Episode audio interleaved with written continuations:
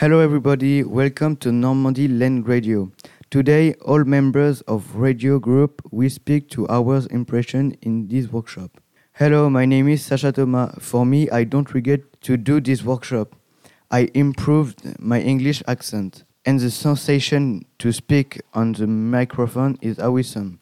So you can see that I liked this workshop. Hello, my name is Arthur. I have learned a lot of new words. I improved my accent.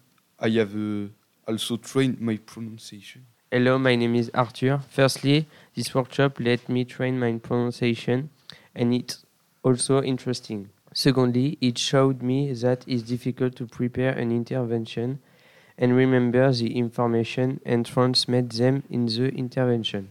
Hello, I am uh, Ines. It's amazing. I love the experience, the activity during the week. I recommended the program to everybody.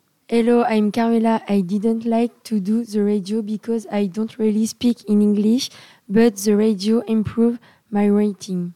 Hello, I'm Josephine. I didn't really like to do the radio because I'm shy and not comfortable to talk, but it was a very nice concept because I've discovered the world and because we were together in the group. Hello, my name is Audrey. It was awesome. I like that. It was a good experience for me. It helping me practice my English and my accent. Hello, I'm Laura. This week was interesting because it allowed me to improve my accent, but it was also difficult. It was an experience not easy because you had to be careful with the intonation and rhythm, and we had to speak in front of everybody. Hello, I'm Marianne. For me, this week was good because I learned new vocabulary in English, but to speak at the radio was a little difficult because I'm not comfortable for that.